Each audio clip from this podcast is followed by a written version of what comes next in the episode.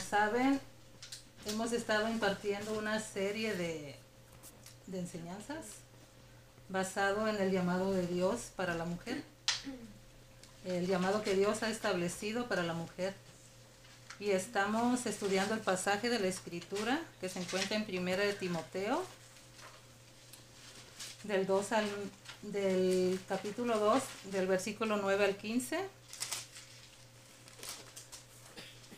Esta primera carta de Pablo a Timoteo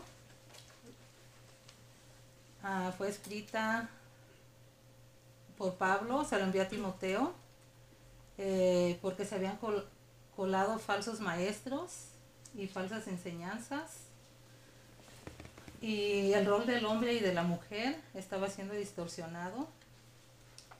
El rol del hombre en el servicio estaba siendo usurpado por las mujeres y la conducta de estas mujeres las llevó a abandonar la pureza y estaban viviendo para sus placeres. Incluso algunas ya se habían apartado de la fe para irse en pos de Satanás y eso lo encontramos en el capítulo 5, en el versículo 15. Entonces Pablo está preocupado porque está preocupado por el estado de la, de la iglesia en Éfeso y escribe esta carta a Timoteo, que es el pastor de la iglesia.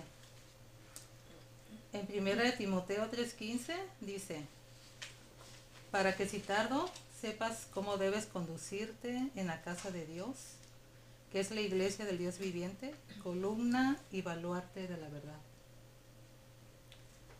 Pablo enfatizó que las mujeres deben de dar más importancia a la preparación y belleza espiritual que a la preparación y belleza física. En primera de Timoteo, del capítulo 9 al 10, dice, asimismo que las mujeres se atavíen de ropa decorosa, con pudor y modestia, no con peinado ostentoso, ni oro, ni perlas, ni vestidos costosos, sino con buenas obras como corresponde a mujeres que profesan piedad. Eso es en el capítulo 9 al 10. En primera de Timoteo, eh, capítulo 2 del 11 al 12, dice, la mujer aprende en silencio con toda sujeción, porque no permito a la mujer enseñar ni ejercer dominio sobre el hombre, sino estar en silencio. Y el día de hoy vamos a estudiar el versículo 12 al versículo 14. ¿Y alguien quiere leerlo? Del 11 al 14, por favor. Primera de Timoteo, entonces el 11 al 14. La mujer aprende en silencio con toda sujeción, porque no permito a la mujer enseñar ni ejercer dominio sobre el hombre, sino estar en silencio. Porque Adán fue formado primero, después Eva. Y Adán no fue engañado, sino que la mujer, siendo engañada, incurrió en transgresión, pero se salvará engendrando hijos si permaneciere en fe, amor y santificación con modestia. Ok, entonces vamos a estar estudiando el versículo 12, el 13 y el 14. Entonces, en la iglesia, Dios asigna diferentes roles a los hombres y a las mujeres. Y ese es el resultado de, de, de la manera en que la humanidad fue creada. Y eso lo encontramos en 1 Timoteo 2.13 y la manera en la que el pecado entró en el mundo, que está en el capítulo, versículo 14. Dios a través de los escritos de Pablo pone límites a las mujeres de servir en roles de enseñanza y tener autoridad sobre los hombres. Él pone límites. Esto impide a las mujeres servir como pastoras sobre la congregación donde hay varones, la cual definitivamente incluye predicarles, enseñar públicamente y ejercer autoridad espiritual sobre ellos. Y hay muchas objeciones a este punto de vista sobre si las mujeres pueden ejercer el ministerio pastoral. Y una objeción común es que Pablo restringe a las mujeres a enseñar dicen, ¿verdad? Que porque en el siglo I las mujeres, por regla general, eran incultas. Sin embargo, en ninguna parte de, de 1 de Timoteo del capítulo 2 del 11 al 14 menciona el nivel educativo. No lo menciona. Si la educación hubiese sido un requisito para, para el ministerio, la mayoría de los discípulos de Jesús probablemente no hubieran calificado. Entonces, ejercer dominio, está aquí esta frase, significa tener autoridad sobre el hombre. Entonces Pablo dice, no permito a la mujer enseñar ni ejercer dominio sobre el hombre, sino estar en silencio. Podemos ver otra, otra objeción común y era que Pablo solamente restringió a las mujeres de Éfeso de enseñar a los hombres. O sea, pensaban que era nada más a, las cristianas de ahí de Éfeso, pero en la ciudad de Éfeso fue conocida por su templo de Artemisa y las mujeres eran la autoridad en esa rama del, del paganismo. Entonces pensaban que, que, las mujeres habían introducido a la iglesia y nada más ellas necesitaban uh, esas instrucciones. Pero eh, Pablo no estaba reaccionando contra las costumbres de los idólatras en Éfeso, sino que sino que la iglesia necesitaba ser diferente porque mm, eh, los, los, falsos maestros que entraron estaban influenciando a estas mujeres, pero la iglesia tenía que ser diferente. Pero ese no fue el motivo por el cual Pablo dio esas instrucciones a Timoteo. Esta posición dice que esa restricción aplicaba para las mujeres, nada más en Éfeso. Pero esa es una objeción que no está de acuerdo con, que las mujeres en general, en toda cultura, deben de someterse al liderazgo masculino. Otra objeción común es que Pablo solamente se está refiriendo a los esposos y a las esposas, o sea, no a los hombres y a las mujeres en general. Entonces, las palabras en griego para mujer y hombre en 1 de Timoteo, en el versículo, si ven ahí en el versículo 11, la mujer aprenda, dice. Y en el versículo 14, dice, dice Pablo, eh, dice esta objeción, no podían estar refiriéndose a esposos y esposas, porque el significado de estas palabras es más amplio que eso. Entonces ellos decían que que la palabra mujer se refería a esposas.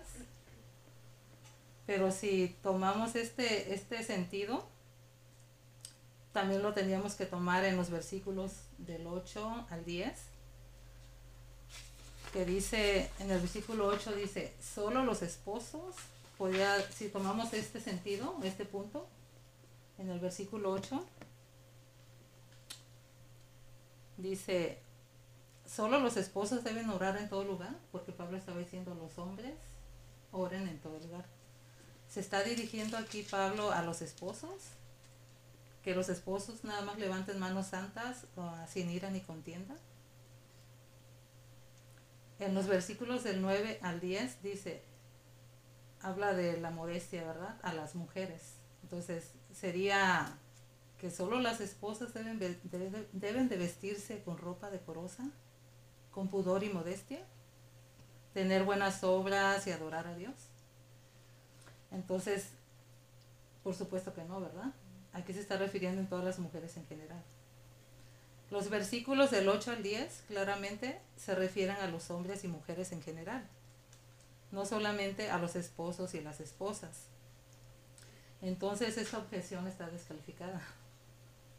No hay nada en el contexto de de 1 de Timoteo del 9 al 15 que indique una limitación para esposa y esposos en los versículos del 11 al 14.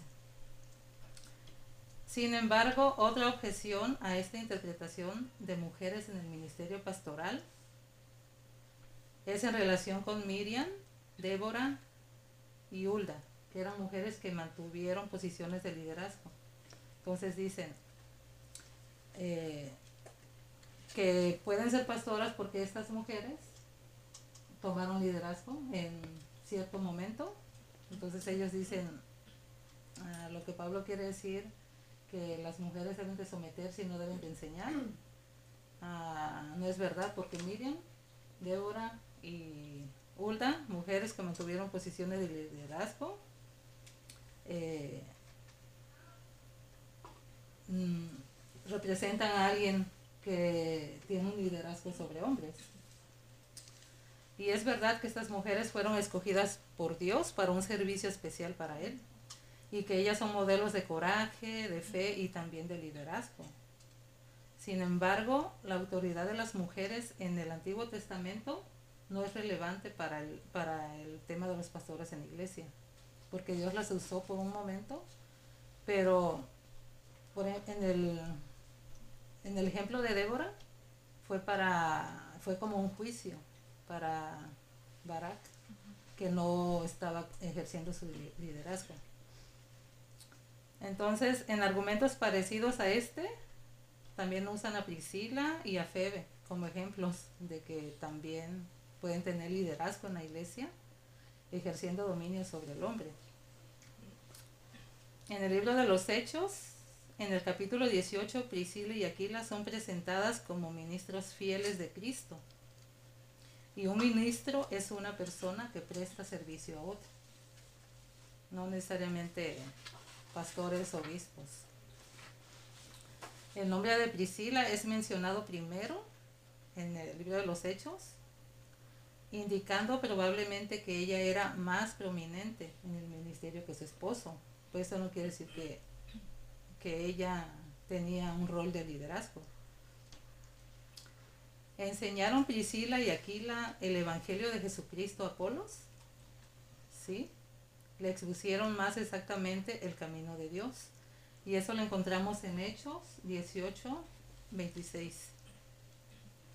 Dice así, se los voy a leer. Llegó entonces a Éfeso un judío llamado Apolos, natural de Alejandría, varón elocuente, poderoso en las escrituras este hablaba y enseñaba diligentemente lo concerniente al Señor, aunque solamente conocía el bautismo de Juan. Y comenzó a hablar con denuedo en la sinagoga, pero cuando le oyeron Priscila y Aquila, Priscila y su esposo, le tomaron aparte y le expusieron el camino de Dios. Entonces, esta instrucción se llevó a cabo, no se llevó a cabo durante el culto, durante el servicio, donde Pablo está diciendo que no puedes ejercer, enseñar ni ejercer dominio sobre el hombre, sino que Priscila y Aquila tomaron a, Apolos aparte y le enseñaron más correctamente el camino de Dios. ¿Dice la Biblia alguna vez que Priscila pastoreó una iglesia? ¿O enseñó públicamente? o se convirtió en una líder espiritual de una congregación de, santos? No, no especifica. Sin embargo, en ninguna parte se describe a Priscila participando en una actividad de ministerio que esté en contradicción con Primera de Timoteo. O sea que esa posición de que toman, por ejemplo, a Febe y a Priscila como ejemplos de que la mujer puede ser pastora, no, no es verdad porque eh, estos versículos que estamos estudiando no, no hablan de eso, ¿verdad? En Romanos 16.1, ¿alguien quiere leerlo?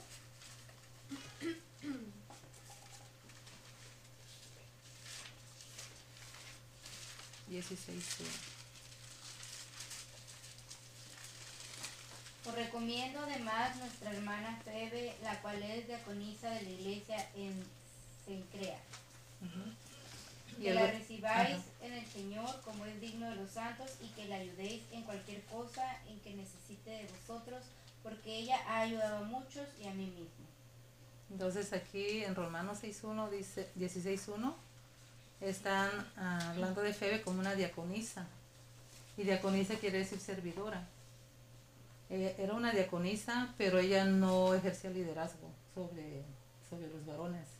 Era diaconisa porque era servidora y aquí mismo Pablo lo dice, que ayudaba a todos y que también a él lo estaba ayudando. Entonces Febe servía en la iglesia. A Febe se le considera una diaconisa y es, es altamente elogiada por Pablo. Pero como sucede con Priscila, no hay nada en las escrituras que indique que Febe fuera una pastora o maestra de hombres en la iglesia. En primera de Timoteo 2.12 porque no permito a la mujer enseñar ni ejercer dominio sobre el hombre, sino estar en silencio. Entonces la pregunta es, ¿puede una mujer enseñar?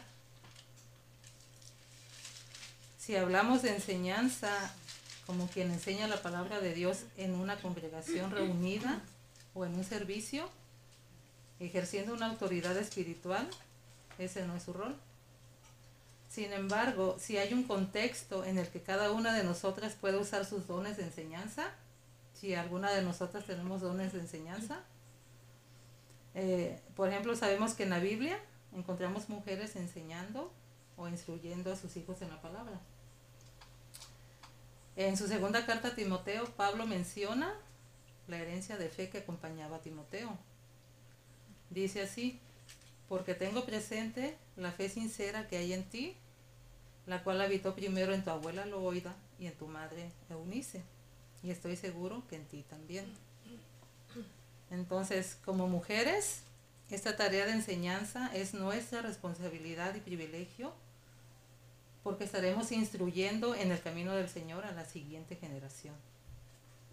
Podemos enseñar a nuestros hijos, podemos enseñar a nuestros sobrinos, a los niños de la iglesia. Gloria a Dios por las, maestras de niños Tal vez esta tarea en casa no sea significativa porque no es pública y, tal vez no recibimos aplausos y admiración. No se ve. Pero Dios nos ha dado un rol muy hermoso en nuestras casas y en la, y en la iglesia. Enseñar a niños. También la Biblia nos exhorta a enseñar a otras mujeres. Y eso lo encontramos en la carta a Tito, en el capítulo 2, del 3 al 5. ¿Alguien lo puede leer?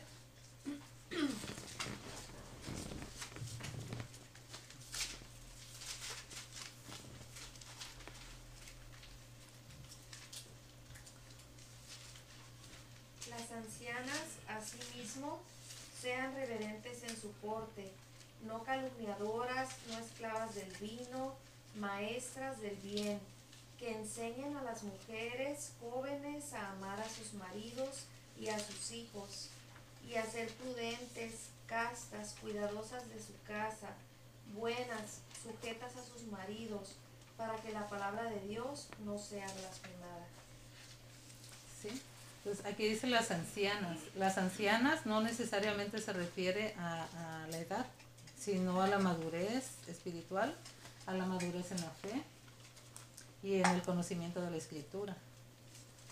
No, noten esto, dice que estas ancianas, estas mujeres, estas ancianas se conviertan en maestras del bien, que incluye todo aquello que le agrada a Dios, todo aquello que honre a Dios. Y esta enseñanza no necesariamente tiene que ocurrir en un espacio formal, en un salón o en un grupo de mujeres esta enseñanza puede darse también en el día a día, en la relación de una mujer que establece una relación con otra.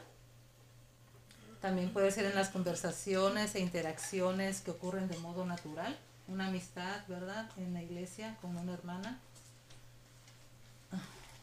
Así que como hemos visto, si podemos si podemos enseñar y debemos enseñar a una nueva generación ya sean hijos, nietos o, mujeres que empiezan a caminar en la fe. Esta es una tarea muy grande, hermanas. Es, ese rol está permitido por el Señor. Sí podemos enseñar. Primera de Timoteo 2.12.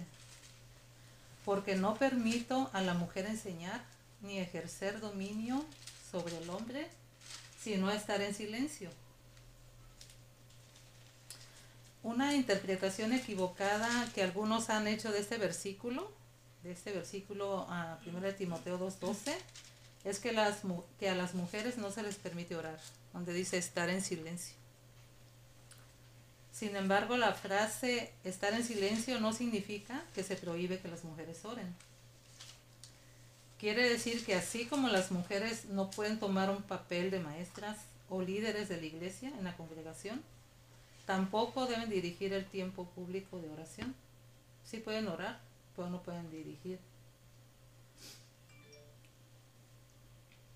Las mujeres en la iglesia sobresalen en dones, muchos dones, hospitalidad, misericordia, enseñanza, evangelismo y ayuda o servicio. Gran parte del ministerio de la iglesia local depende de las mujeres. Las mujeres tienen un papel muy importante en la iglesia. Dios, los dones del Espíritu Santo, Dios nos ha dado esos dones para que los ejerzamos y seamos edificación a nuestra iglesia. En 1 Corintios capítulo 12 habla de, de los dones. Así como los hombres, las mujeres están llamadas a ministrar a otros, usando sus dones, a demostrar el fruto del Espíritu que encontramos en Gálatas, en el capítulo 5 del 22 al 23. Y también a proclamar el Evangelio a los perdidos. Podemos ir y evangelizar, hombres y mujeres afuera el mandato que encontramos en Mateo 28, del 18 al 20, y también en Hechos del 1 al 8, en 1 Pedro 3.15. ¿Alguien tiene 1 Pedro 3.15?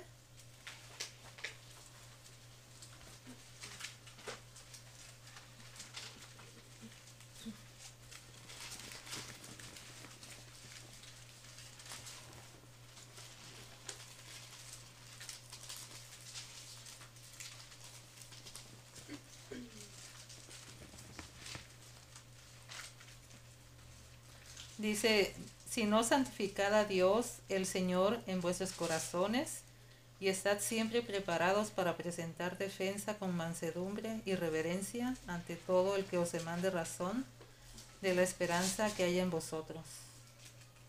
Ante todo, pueden ser, pueden ser hombres o mujeres, pero no en el contexto de la iglesia, enseñando a varones ejerciendo dominio o autoridad sobre ellos. Dios ha ordenado que solamente los hombres sirvan en posiciones de autoridad, de enseñanza espiritual en la iglesia. Esto no es necesariamente porque son mejores maestros o porque las mujeres son inferiores o menos inteligentes. Tanto hombres como mujeres están capacitados para enseñar si es que Dios les ha dado el don de enseñanza Eh, en Hechos, perdón, en Hebreos 13, 17, todos somos llamados a someternos a las autoridades que Dios ha puesto en la iglesia. En Hebreos 13, 17, por ejemplo, dice, someterse a la autoridad de los ancianos. Dice, sométanse a sus pastores. Así dice Hebreos 13, 17. ¿Lo quieres leer, Lucy? Hebreos 13, 17. Someteos a vuestros pastores. Obedeced a vuestros pastores y sujetaos a ellos, porque ellos velan por vuestras almas, como quienes han de dar cuenta, para que lo hagan con alegría y no quejándose, porque esto no os es provechoso. Entonces somos llamados a someternos a la autoridad de los ancianos, de los líderes que Dios ha puesto en la iglesia. Y eso no es exclusivo nada más de las mujeres sino de, de otros hombres que no son que no son líderes. Entonces, las mujeres y, y, hombres también se deben de someter al liderazgo. Entonces entendemos que el pastorado está reservado solo para hombres calificados, porque tampoco es cualquier hombre, tienen que ser calificados. Ah, no es para todos los hombres, sino para aquellos que cumplen ciertos requisitos, como el resultado de que son reconocidos como ancianos por el resto de la iglesia. Eh, esto lo encontramos en 1 de Timoteo, del capítulo 3, del 1 al 2. Y uno de los requisitos es ser marido de una sola mujer. Y esto es exclusivo del hombre. Solo el hombre puede tener una sola mujer, puede tener una mujer. Entonces, ser maridos de una sola mujer. Entonces, ¿por qué Pablo podría poner parámetros de género en quien, en quien puede enseñar y ser un anciano? ¿Por qué Pablo puso eh, un límite entre quién puede enseñar y quién no, entre dos géneros, eh, hombre y mujer? ¿Por qué puso? ¿Por qué puso ese parámetro? ¿Él está siendo influenciado por la cultura, como dicen muchos? ¿O por ser machista, como otros dicen? No, sino porque Dios es un Dios sabio y es un Dios de orden, ¿verdad? Hay dos razones del reconocimiento de Dios, de la autoridad del hombre en la iglesia. El primero es, lo encontramos en el versículo 13 de este capítulo que estamos estudiando. Primero de Timoteo 2.13. Dice, porque Adán fue formado primero y después Eva. Esta es una clara referencia al relato de Génesis 2 sobre la creación. En Génesis 2, Dios crea a Adán de la tierra y después crea a Eva de la costilla de Adán.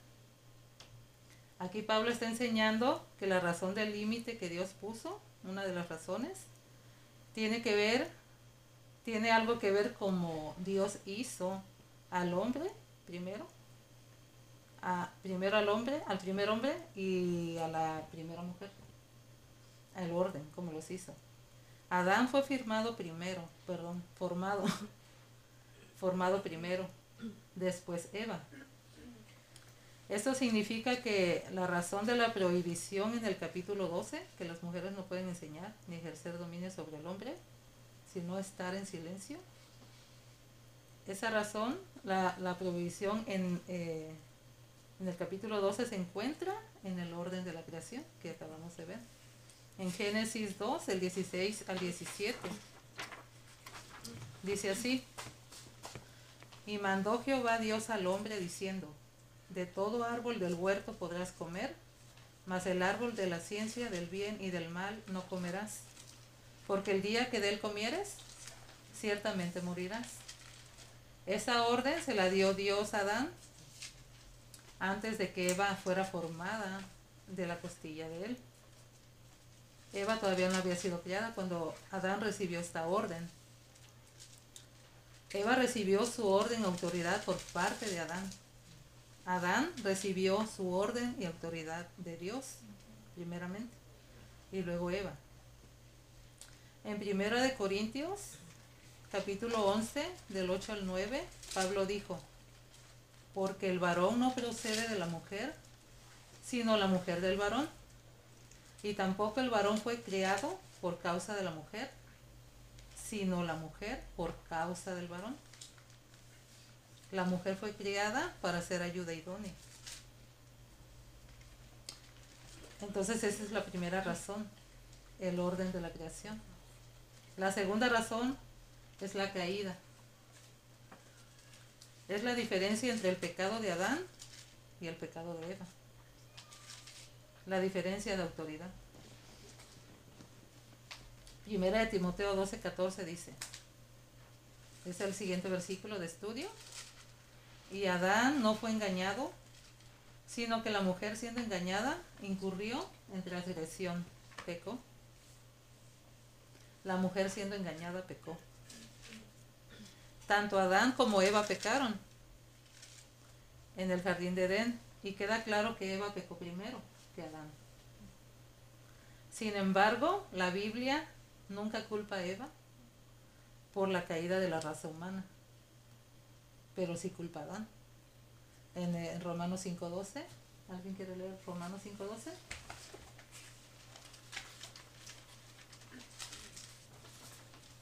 Capítulo 5. 12. Por tanto, como el pecado entró en el mundo por un hombre y por el pecado la muerte, así la muerte pasó a todos los hombres por cuanto todos pecaron. Adán es responsable porque había una diferencia de autoridad. Adán tenía una autoridad que Eva no tenía. Por lo tanto, también tenía una responsabilidad que Eva no tenía. Autoridad y responsabilidad diferentes a los de Eva. Adán fracasó de una manera mucho más significativa de lo que Eva hizo. Eva fue engañada y Adán no fue engañado. Eva fue engañada, pero Adán pecó sabiendo exactamente lo que hacía cuando se rebeló. A pesar de que Eva, Eva fue Eva quien pecó primero, comiendo de la fruta prohibida, la Biblia no nos dice que heredamos la naturaleza pecaminosa por causa de Eva. Dice en 1 Corintios 15, 22, leemos, porque así como en Adán todos mueren, también en Cristo todos serán vivificados.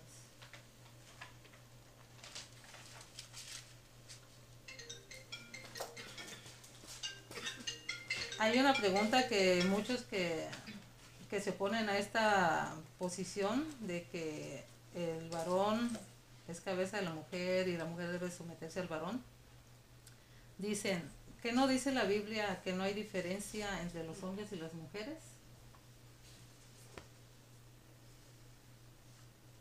O sea que si son iguales el hombre y la mujer. Muchos toman como base Gálatas 3:28, que dice, no hay judío ni griego, ellos toman como pretexto este, no hay judío ni griego, no hay esclavo ni libre, no hay hombre ni mujer, porque todos sois uno en Cristo Jesús. Entonces dicen, el hombre y la mujer somos iguales, podemos ser pastores, hombres y mujeres. Entonces, ¿de qué habla Gálatas 3:28? No hay judío ni griego, no hay esclavo ni libre, no hay hombre ni mujer, porque todos sois uno en Cristo Jesús. El libro de Gálatas ah, estaba hablando del verdadero evangelio. En este pasaje Pablo está exponiendo la importancia de la fe en la salvación. Aquí es la fe en la salvación, de eso se trata Gálatas. Incluso antes de Cristo, la ley apartaba a la fe en una esperanza futura. Luego al tener a Cristo, por la fe en Él, todos llegamos a ser hijos de Dios. Independientemente de si eres judío, griego, esclavo, libre, hombre o mujer. Este pasaje no habla de roles, no habla de, liderazgo o sometimiento. Él está hablando de la posición que tenemos en Cristo. La posición que tenemos en Cristo Jesús por la fe. ¿Verdad?